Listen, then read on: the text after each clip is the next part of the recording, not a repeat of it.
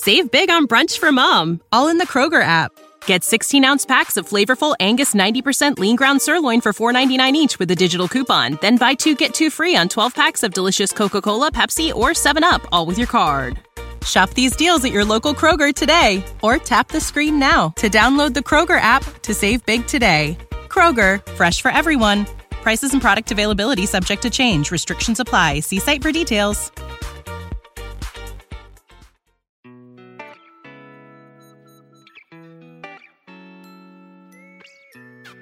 生活、工作和苹果，大狗熊有话要说。传播苹果应用与设计实践经验，分享个人学习与成长感悟。您正在收听的是大狗熊的个人播客《狗熊有话说》，The Bell Big Talk。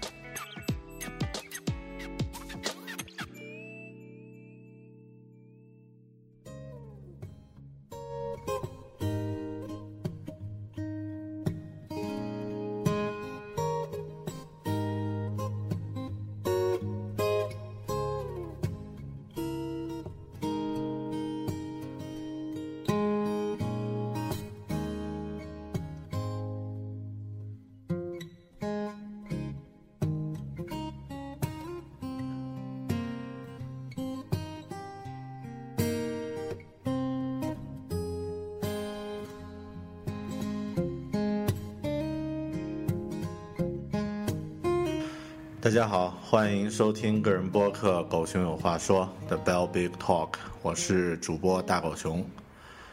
今天这一期节目呢，将是我们打上电影这个标签的，应该算是第一期节目。呃，自从我们从五十期以后增加了这个标签的形式之后呢，也呃强迫我呃用力去梳理一下自己打算去聊的领域。啊，那这样的话呢，发现其中有一类我自己特别感兴趣，也是一直想和大家分享的一个领域呢，啊，实际上可以专门成立一个这个标签，或者说专门分出一类，这一个领域呢就是电影。呃，我很早就想在这个狗熊话说里面呢聊一些和电影相关的话题。那一方面呢，因为我自己是一个比较喜欢看电影的人。啊，曾经在高中的时候呀，读书的时候呢，也还梦想着考到北京电影学院做导演。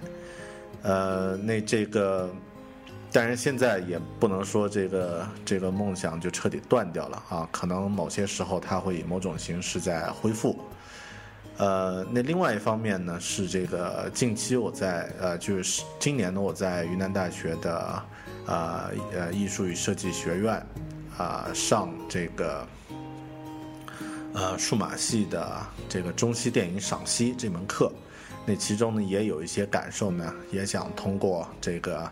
啊播客这样的形式呢和大家闲聊一下，甚至在有一段时间我呃都打算单独再做一个这个完全独立的一个与电影有关的播客，但后面呢还是决定啊自己的精力毕竟有限，那这个可以。啊，一个标签的形式啊，或者说增加主题的专题的形式呢，来聊一聊和电影相关的东西。呃，但是本来打算呢，这个与电影相关的东西呢，聊得稍微透一点，或者说聊得稍微这个呃信息量多一点，能够呃有一点这个技术含量。呃，但刚好近期有这么一个事儿，就是今天我录节目的时候呢，是二零一三年七月二十七日。再过五天时间，啊，在二零一三年的八月二日呢，会有一部国产的三 D 动画电影，在全国的这个电影院上映。这个电影的名字呢，叫做《昆塔盒子总动员》。呃，为什么会提到这个事儿呢？因为呃，这部电影的呃制作方，呃，是我们的一个呃在 APP 项目上的一个合作伙伴。那通呃，那大家呢，实际上呃，和和这个呃，在在合作的过程中呢，也聊了很多，慢慢的变成了呃朋友，呃，那在这次交往的过程中呢，啊，在这次不能说交往啊，在这次合作的过程中呢，也感觉到了这个国产动画电影在制作的时候的那种啊、这个呃，就充满理想和热情的那种坚持，是现在比较难能可贵的。呃，那在电影快上映的时候呢，啊、我们合作的朋友就就问，能不能用你的播客的形式，啊、给咱们这个电影呢做一做这个宣传呀？我说这个，呃，可以啊，因为本身这个电影的确是一部很不错的一部片子，但是如果光聊这个电影聊一整期的话呢，我觉得啊、就太太太商业化了，而且可能我因为没有参与进去，没有那么多太多的感受，所以呢，刚好结合，因为这是一部动画电影，啊、是一部 3D 动画电影。然后呢，我对动画呢，呃，特别对传统的这些定格动画，啊、这个木偶动画、定格动画呢，呃，比较有感情，啊、也想借今天这期节目呢，回顾一下在我们小的时候曾经感动过我们的那些这个呃定格动画片儿，然后呢，也也可以做一下这个知识豆的普及啊，我们普及一点啊、呃科普知识，像拍定格动画应该怎么去做啊？另呃，这个呢也会做一些简单的介绍。那最后呢，再聊一聊啊这部啊即将上映的国产电影这个《昆塔盒子总动员》。好，今天的这期节目呢，就要以这样的一个形式开始。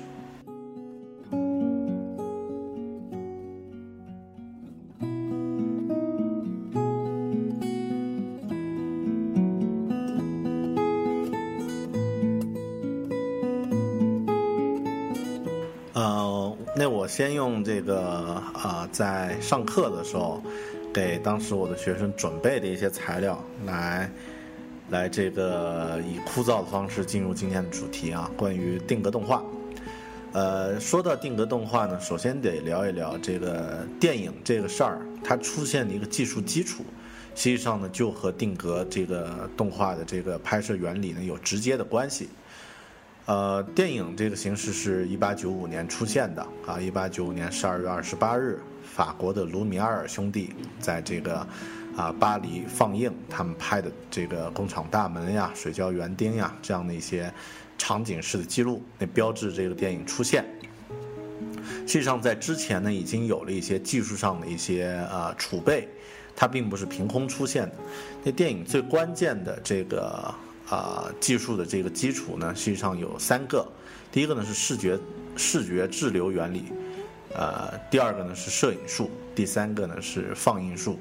啊、都是在上个世纪的上个世纪初啊，应该准确的说是上上个世纪末啊，这个呃开始进行储备的。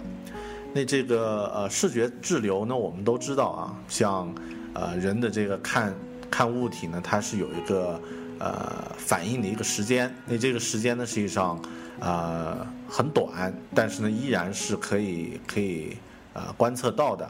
你比方说，我们看到一幅画，看了一一秒钟，然后换到下一幅画的时候呢，这个上一幅画的影子会留在你的视网膜上。这个呢是实际上就是所有动画和电影的一个原理。那如果这个画儿和画儿之间的这个切换速度很快，啊、这个理论上呢是达到二十四帧每秒的这样的一个这样的一个呃数值的话呢，我们就可以看到动态的这个呃连贯到一起的这个动态的作品啊。但是现在很多这个呃一些呃高清的电影，包括一些游戏，它的这个每秒的这个帧率呢已经上升到六十帧了，那就是动作会更流畅、更连贯。但传统的话呢，一般是二十四帧就够了。那甚至像这个呃做 Flash 呢，啊、有一些动画呢就是十二帧都都可以够了。呃，基于这个原理的话呢，以前的人呢，就是在呃十八世纪的这个呃有一些小发明啊，就是通过这样的这个原理呢，做出一些这个小发明啊，很有趣。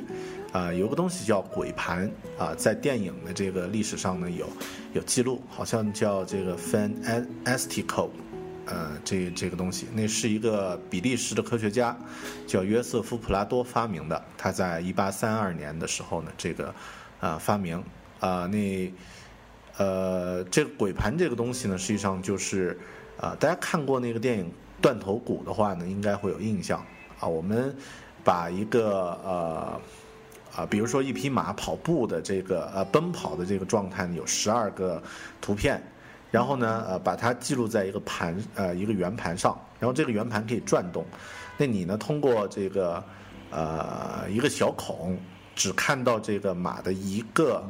这个影像啊，只留出这样的一个区域，可以看到它的一个影像。然后去转动这个圆盘的话，就可以看到这个呃这个马呢是在奔跑着的啊。这个就是所谓的鬼盘啊，实际上呢也就是这个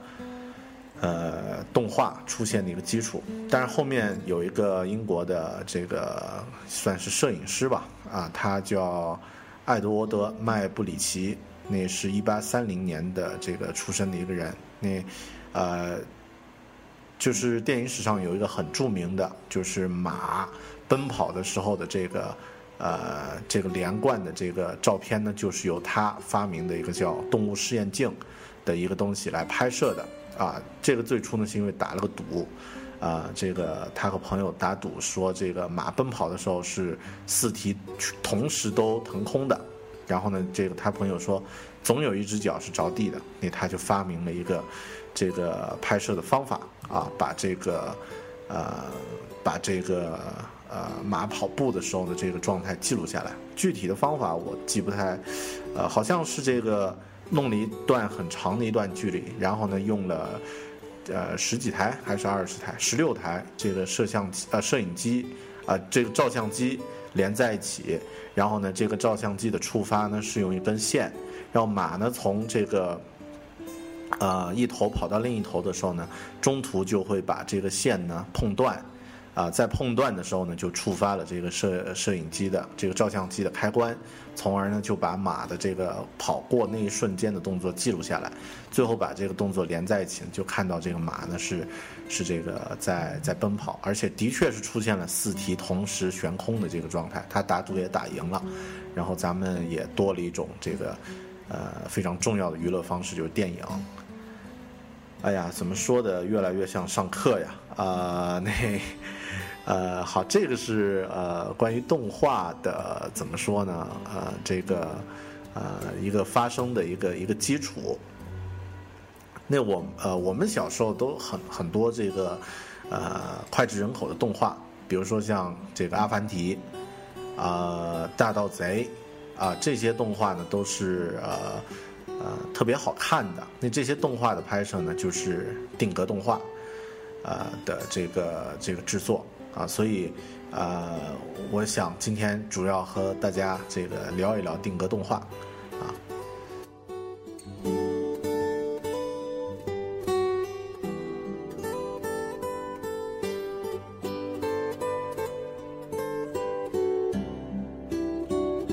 好的，那为什么讲电影会呃讲动画讲定格动画会讲那么啰嗦的啊电影的产生呢？实际上啊。就是因为这个是一个基础啊，就是说，啊，咱们眼睛看到的这个动态的画面呢，都是由一张一张静止的画面组成的。那如果是用真人拍摄的这个电影呢，实际上是，呃，这个传统的这个胶片摄影呢，是摄影机高速旋转，然后呢，把这个人的这个呃动态的这个动作呢。按照这个时间呢记录在这个胶片上，比如说这个胶片可以拍十秒，那每秒钟呢拍二十四张，也就是说它十秒呢拍了二百四十格，这个这个胶片，然后在放映的时候呢，把这个二百四十个按照二十四秒每张啊二十张二十四张每秒的这个速度去放的时候呢，啊我们就可以看到这个动态的这个画面了。呃，基本的原理是这样，但是现在呢有数码啊，但原理呢是一样的。那所有的动画片呢，在制作的时候都有这个帧的概念，也就是说，一帧是一张静态的画面，然后呢，最后呢把这个一张一张的帧连在一起呢，就变成了这个动态的这个动画了。呃，那定格动画呢，实际上也是这样去拍的，只是说它拍的时候呢，里面的角色是由一个静止的一个。人偶，或者是一个静止的这个模型，或者是静止的一张画儿，来来制作，啊，然后拍摄这一帧之后呢，将它做一点稍微的调整，就是一个新的一个帧，然后最终把它连在一起，我们就可以看到一段这个呃这个动态的这个动画片儿。嗯，好，刚刚说的是我的一些理解啊，那这个咱们翻出百度百科，做一下这个呃这个标准的一些定义上的一些诠释啊，呃，就从定格动画的定义开始说吧。呃，定格动画叫 stop motion animation，呃，是通过逐格的拍摄对象，然后使之连续放映。从而产生仿佛是活了一般的人物啊，或者是角色的这个动画，呃，通常所指的定格动画呢，一般是由粘土的人偶、木偶或者是混合材料的角色来演出的。呃，这种动画形式的历史和传统意义上的手绘动画历史呢是一样长，甚至可能更古老。呃，那定格动画呢是一种特殊的动画形式。它和这个手绘动画、电脑动画共同构成了现代动画的三大门类。好的，那这个呢是关于定格动画的一个定义啊，听起来虽然比较枯燥一点儿，但是呢，这个呃说的其实挺准确的啊，就是通过木偶、泥偶，然后呢摆不同的造型啊。最后呢，把它的这个摆的造型连贯到一起，啊，就看到了这个我们熟悉的这个，呃，熟悉的这个动画的这个形象了啊，动画的这个呃这个作品了。呃，继续说一下这个定格动画的这个历史啊，那这个历史呢，实际上和电影的这个时间呢也差不多，也很长。啊，比那个电脑动画的时间早多了。啊，电影是一八九啊一八九五年诞生的，那这个定格动画呢是在一九零七年就就诞生了，是美国人发明的。但是发明这个定格动画的人没有，呃，没有考证到他具体叫什么名字。啊，是用摄影机一格一格的去拍摄场景中的主呃这个景物，然后最后把它连在一起。那这个后面这种方法呢，就在一些早期的这个电影里面大出风头，啊，比如说像这个呃最早的他们拍过一个，呃一把小刀在切香肠，仿佛被一只看不见的手操作着，啊，然后这个一支自来水笔在自动的写字，啊，很适合一些鬼片的感觉，啊，当时的欧洲人还不知道这种动画拍摄技术，那后面呢这个。呃，法国高蒙公司的这个一个呃导演发现了这种秘诀呢，也拍了很多动画片儿，啊，那些早期的我们基本上都没有看过，啊，后面实际上真正让这个定格动画变得比较啊为人所知的呢，我想这部电影应该大家都至少听说过啊，可能也看过，就是一九三呃三十年代的这部电影《金刚》啊，这个。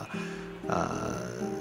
后面皮特·杰克逊又重新在这个二十一世纪翻拍过啊，也也很不得了的这个特效电影。但是早期的这个金刚呢，在当时呢是一部震撼性的一部电影。那里面呢，啊有很多这个模型人物的这个动态的这个状态呢，都是用这个定格动画的方式来来实现的。呃，那在这个呃。这个电影里面呢，呃，定格动画被频繁的使用，然后，呃，后面的一些电影导演也特别喜欢去用这个东西啊，啊，因为它操作起来呢，实际上，呃，可以说一个人只要有创意就可以来实现啊，有创意和这个耐心就可以来实现，啊，所以呢，特别适合像美国人呢，就就，呃，在这方面走的就特别特别远，啊，然后在这个。呃，说金刚这金刚的这个特效的，是特效总，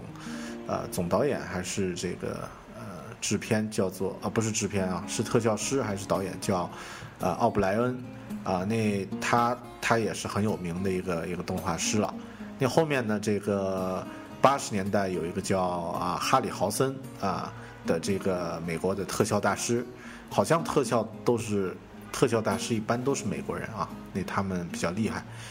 呃，他也成为这个定格动画的一个一个传奇人物啊，拍了很多很多的这个呃由定格来实现的动画电影，啊，这这个真人电影，像那个辛巴达的第七次航行，然后这个呃一九八一年有个什么呃什么泰坦之战，然后还有一个叫呃什么杰塔王子战群妖。呃，我想我印我印象中最深的呀，就是小的时候在这个，呃电视上，当时还可以看到那个凤凰卫视，看到放了一个这个电影特效的一个片片段，就是那个，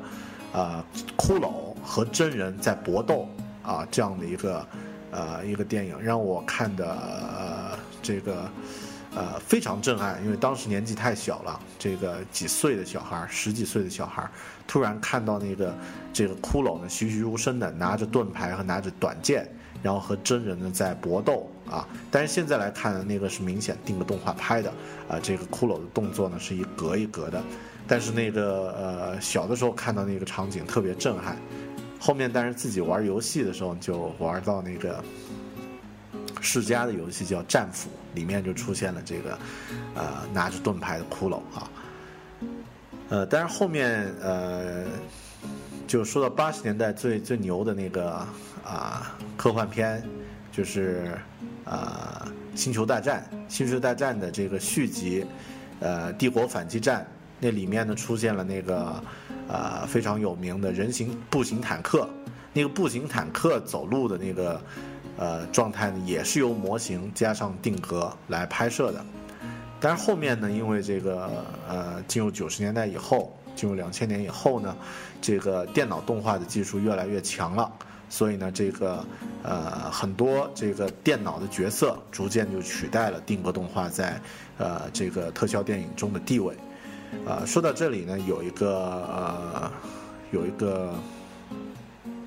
可以说典故啊。就是九三年，啊，斯皮尔伯格拍那个《侏罗纪公园》的时候呢，曾经试图，因为他《侏罗纪公园》第一集呢，啊，在模型，在这个工程的模型方面呢，是，啊，已经牛到爆了啊！因为美国的这个模型工程师呢，特别特别厉害啊！实际上从大白鲨的时候就是这样的，那这个里面的这个鲨鱼和恐龙呢，都是这个由，呃，机器控制的这个。这个模型，啊，但是一些动作，一些细腻的动作，啊，比如说呃这个，呃恐龙的这个全身全景动态的呢，啊，用模型呢是无法操作的，那啊必须用这个呃呃用电脑合成或者是用这个呃定格来拍，那当时这个斯皮尔伯格曾经试图用这个定格模型来拍这个。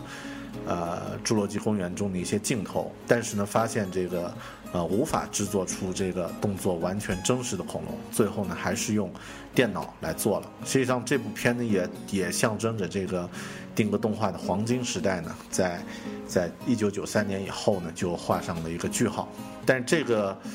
呃，到一个阶段呢，我觉得它会有一个反弹，因为这个定格动画它有一种很魔幻的感觉，或者说很。呃，就是没有那种机器感，它有一种很，呃，很有底蕴的一种韵味，独特的一种韵味啊，有人文情怀的东西在里面。所以呢，现在反过来呢，这个呃，一些追求艺术表现性的这个电影，还有一些这个动画片呢，会刻意的去使用定格动画来来拍摄。呃，比如说同样是九三年，那这个啊，这个提姆·伯顿那个拍魔幻电影。特别厉害的这个鬼才导演，他就拍过了这个《圣诞夜惊魂》。那《圣诞夜惊魂》呢是这个木偶的这个木偶片儿，就是定格动画拍的木偶片，特别好看。但后面呢，这个他又拍了《僵尸新娘》，也是同样的特别好看。然后呢，到了这个呃这个九十年代初的时候呢，英国的这个特效公司啊模型公司叫阿德曼，阿德曼公司呢就拍呃就。呃，就开始拍他的这个后面风靡全球的这个系列，就是那个《无敌掌门狗》系列啊，呃，里面的这个所有角色呢都是这个粘土动画来制作出来的，也也推后面这个，呃，是零五年啊还是零几年的时候呢？这个阿德曼制作的这个动画长片叫《小鸡快跑》，Chicken Run》啊，也获得了奥斯卡最佳动画长片奖。那这个也掀起了就是重新开始全球开始制作定格动画的一个高潮。呃，但是后面这个《无敌掌门狗》啊里面的那个主角华莱士和那个狗阿高，也成为这个动画史上呃最出名的角色之一。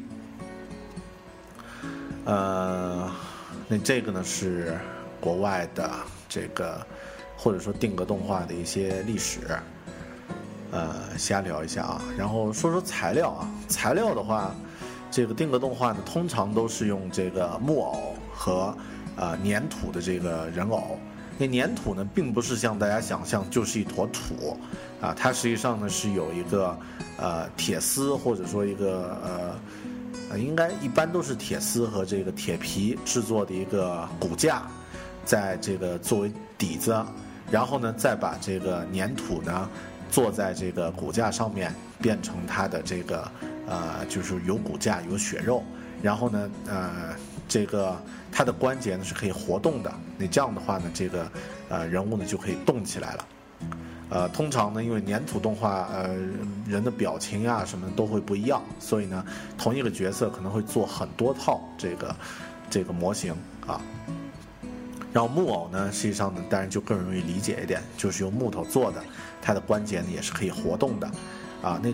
拍定格动画的这个原理呢，其实也很简单，就是我们设置一个场景，比如说啊，这个一个室内的一个场景，然后有一间屋子。啊，你在里面呢放上这个人物的模型，啊，你这个人物模型摆一个造型，这个摄影机拍一张，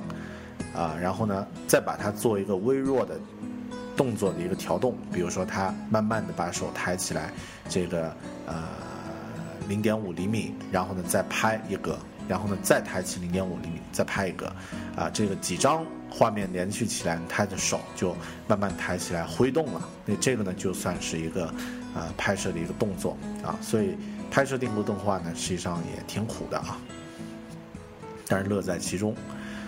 呃，那咱们中国实际上还有一些这个比较特色的，比如说像纸偶，或者说像这个水墨的这个啊，但是那个是平面的动画了啊。那个呃，如果说它的拍摄手段的话呢，也属于定格动画的拍摄手法啊，这个一个画面拍一个。嗯，好的。那这个呃，最后呢，就是说拍完一帧一张一张的这些呃图片序列序列之后呢，把它这个后期制作呢，啊，现在也完全是电脑化了。把这些后期的图片呢导入电脑，然后呢在软件中呢将它连贯起来，合并成一个视频的片段，然后呢在时间线上呢调速度。呃，一般呢这个啊拍完了以后呢，再统一再进行一些剪辑，然。然后，如果是涉及到有特技效果的话，你就在就在电脑里面来做啊，一般都在电脑里面做啊。这个像长这个其他电影呃电影后期制作会用到的这个栏目啊，这个呃动作模糊呀，这些呢都是在这个后期来做的。然后包括这个定格动画里面，如果有角色是飞起来的话，呃也是一样吊钢丝啊，吊威亚，然后后期呢或者是用支撑物撑着。呃，那后期呢，在特效呃这个电脑里面呢，把这个支撑物把它擦掉啊，呃也也很常见。那这个呢是呃是这个呃关于定格动画的一些呃一些知识普及。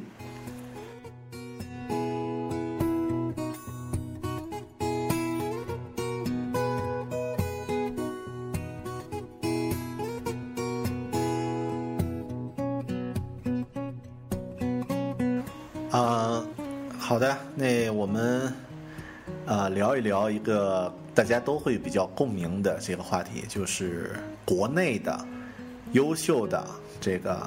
定格动画的作品啊。我们回顾几部，我至少我还记得的这个呃几部片子。呃，当然，呃一开始要说的话呢，就是说国内的定格动画呢，都来自于一个特别牛逼的厂啊，这个一个电影制作厂。叫做上海美影厂啊，上海美术电影制制片厂，呃，似乎我们小的时候看过的凡是动画片都是由这个厂制作的，而且呢，它的这个制作题材现在来想太牛了，因为横跨各种各样的题材。比方说这个，呃，先说第一部那个，呃，大家印象都会很深的那个《神笔马良》。《神笔马良》是这个木偶片儿，啊，我查了一下，制作时间是一九五五年。也就是说，我呃，基本听这个播客和做这个播客的人都还没出生的时代，这个呃那些大师已经做出来了这个像《神笔马良》这样的呃经典的这个动画片了，啊，而且现在来看的话，它都一点儿都不过时，那里面的人物的这些动作设计啊、台词啊，然后包括它的这个呃。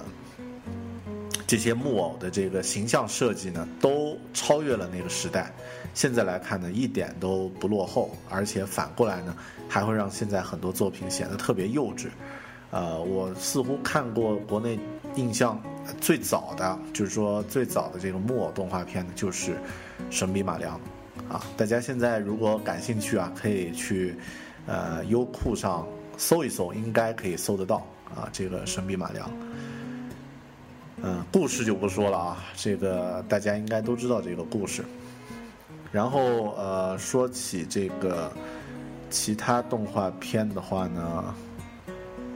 呃，其他这个木偶的动画片呢，呃，呃，一下子想不起来了。你说一下这个呃布偶的啊，这个布偶的这个动画片呢，当然。最典型、最典型的呢，就是那个阿凡提的故事，啊，八姨老爷和阿凡提，还有，呃，谁谁谁啊？这个阿凡提的那个啊形象设计啊，然后他的动作呀，包括他那个呃这个上身特别长的那个那个那个那个形象呀，也是我们小的时候风靡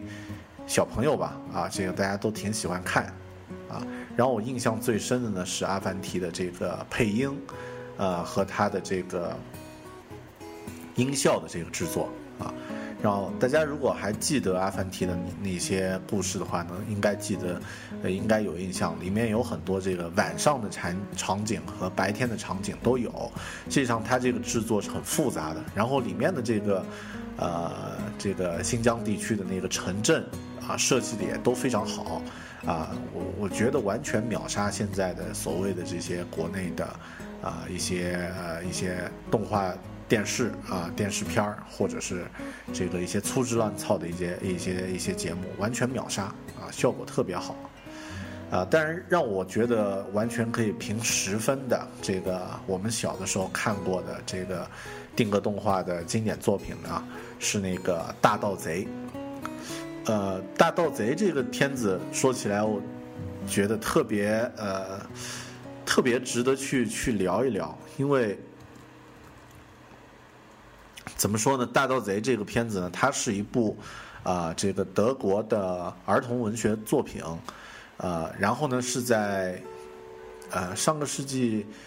一九八九年啊，这个一九八九年是由上海美术电影制片厂制作成这个动画片，然后呢是木偶的，那啊，它的这个制作呢，我觉得完全是一个。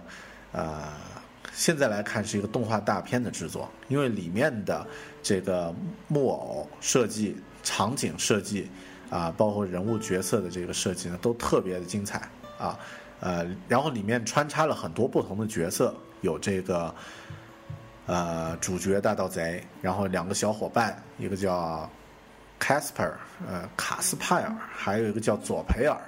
然后呢有这个啊有。啊，一个他们的奶奶，这个小朋友的奶奶，然后呢，也有这个，还甚至还有个魔法师啊，喜欢喜欢吃这个土豆泥的魔法师，呃，那个设计完全是这个，呃，我觉得是特别的老辣，特别有经验的动画师才可以做出这样的作品，呃，但是他最最呃，现在来看，我自己最有印象的是《大盗贼》里面的这个。人物的配音，啊，就是那个，呃，我想想啊，是怎么说的？我就是大盗贼，活子布鲁斯，啊，你一定是佐培尔吧？啊，那个那个声音特别的呃有感染力啊，然后呢特别的啊有有气场啊。读到呃这个聊到这儿，我都想这个回头在优酷上找一找，看看有没有这个盗盗贼的这个动画片儿回顾一下啊。呃，这样的片子让现在小朋友去看呢，呃，比看什么蓝猫呀那个。呃，那个那个什么《喜羊羊》之类的，这个啊弱智题材的这个剧情片呢，好多了啊。这个也推荐一下。这个如果大家没有看过这个啊《大盗贼》这个这个电影的话，可能是因为你们太年轻了啊，或者是因为小的时候没有这个机会，你不妨这个翻出来啊，这个再回顾一下，找找自己童年的一些一些感受。好，这个呢是国内的一些优秀的定格动画作品的回顾。但是国外的呢，刚刚说过几部，呃，那我建议大家可以去找来看的呢，就是那个呃《无敌掌门狗》啊，还有这个啊，还有那个《小鸡快跑》啊，就阿德曼阿德曼公司制作的这几部呢，都很值得去看啊，嗯。好，这个呢是关于优秀的作品的一些回顾。呃，我不知道大家你们自己有没有一些让自己印象特别深的这个木偶动画片儿，或者是这个粘土动画片。如果有的话呢，不妨通过这个微博、微信，咱们互动一下。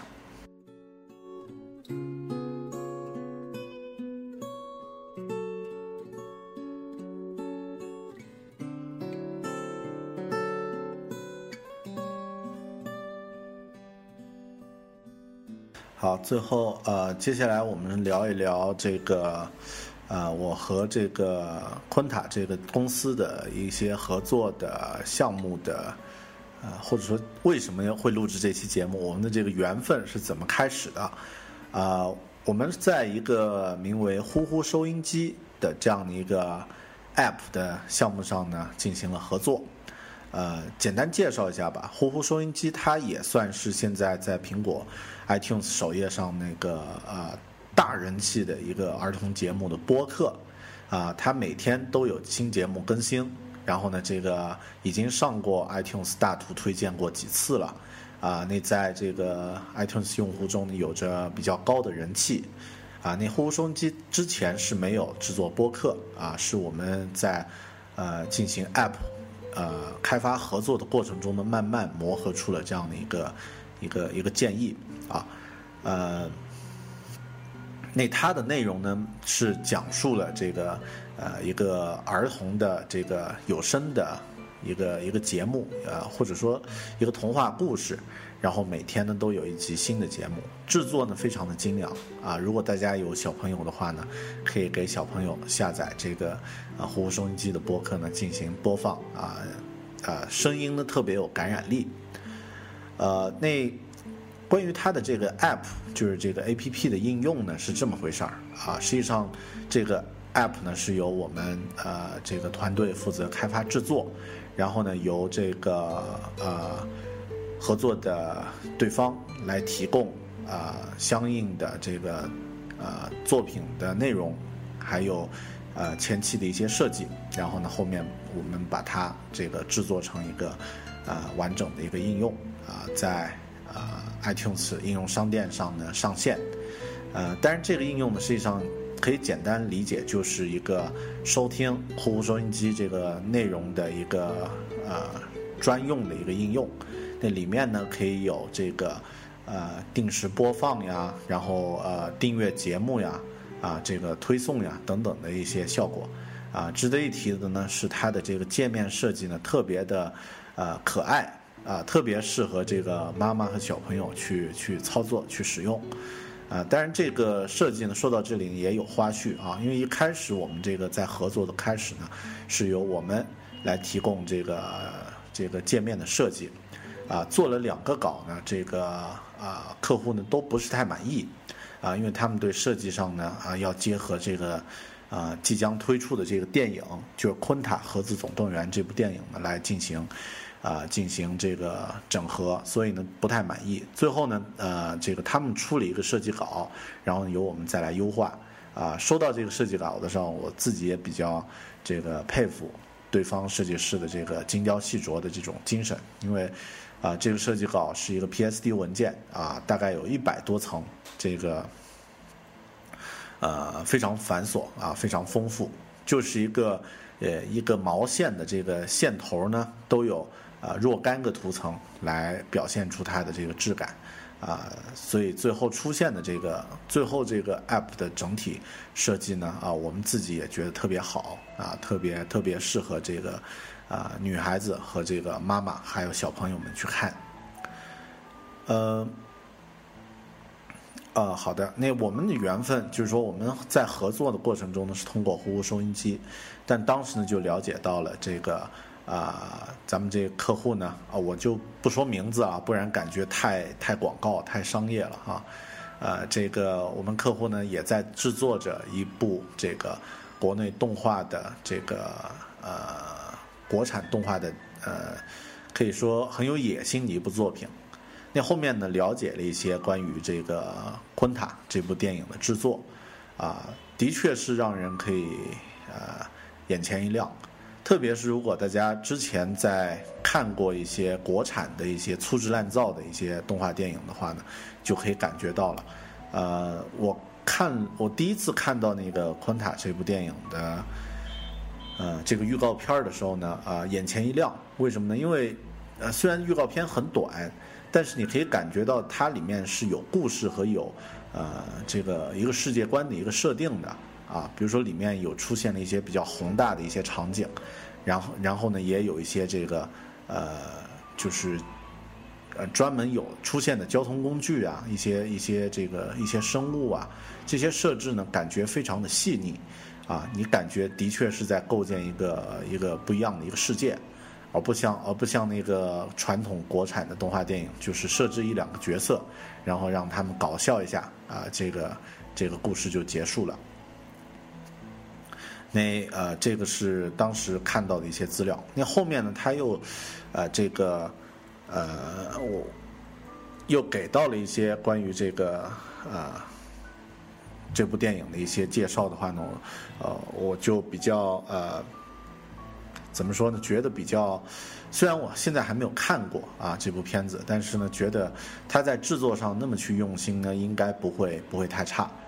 啊，举个例子啊，里面出现了一些这个三 D 的这些人物，这些人物呢是由这个三 D 制作的，但里面的一些场景呢是由这个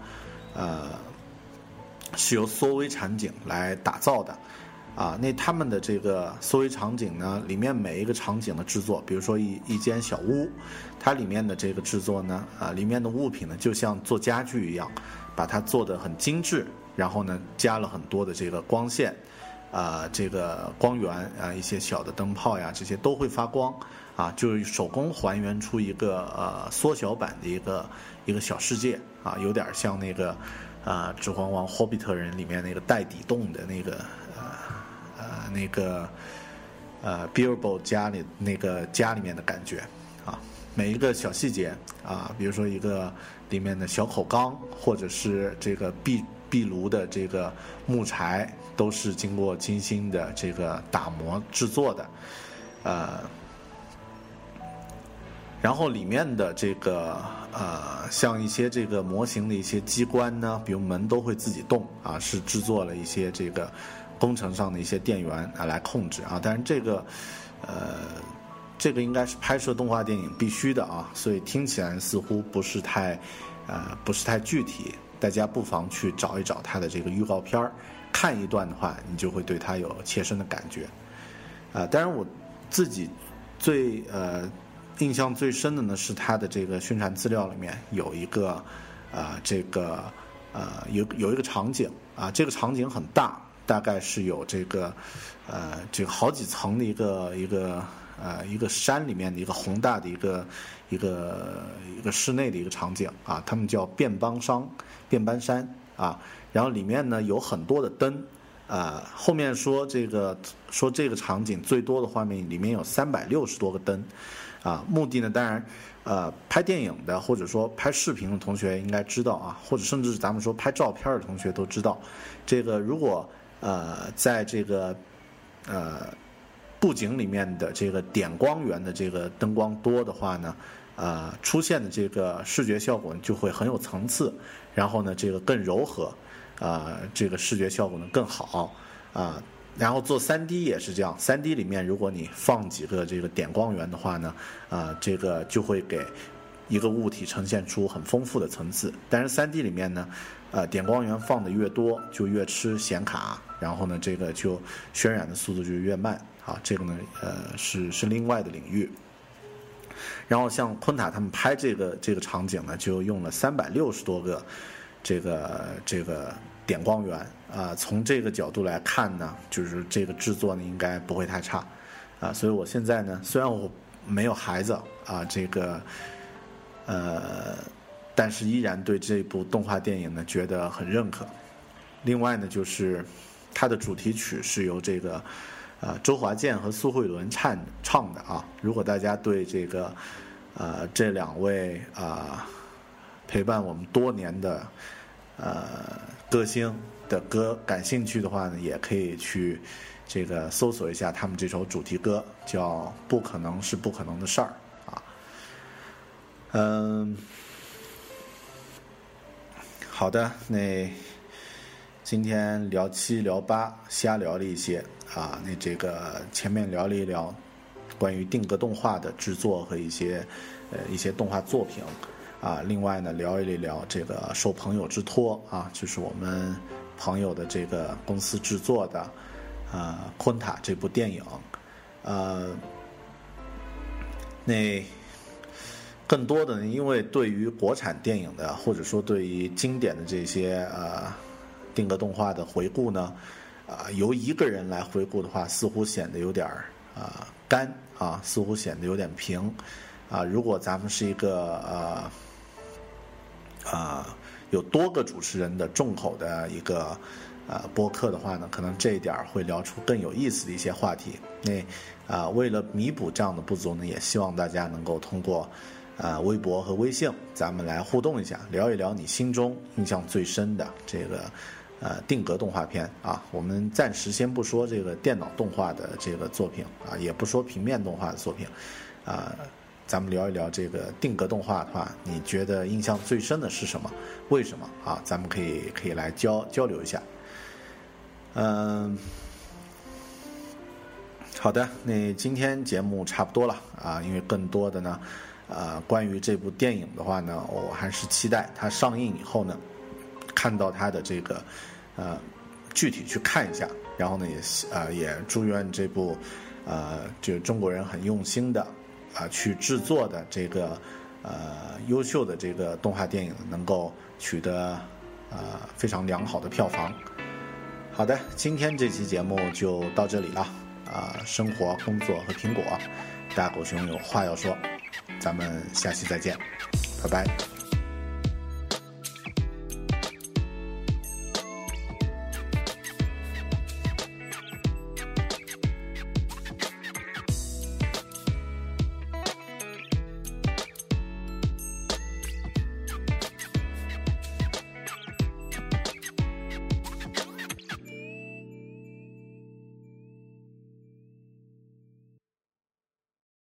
Without the ones like you, who work tirelessly to keep things running, everything would suddenly stop. Hospitals, factories, schools, and power plants, they all depend on you. No matter the weather, emergency, or time of day, you're the ones who get it done. At Granger, we're here for you with professional grade industrial supplies. Count on real time product availability and fast delivery. Call clickgranger.com or just stop by. Granger for the ones who get it done.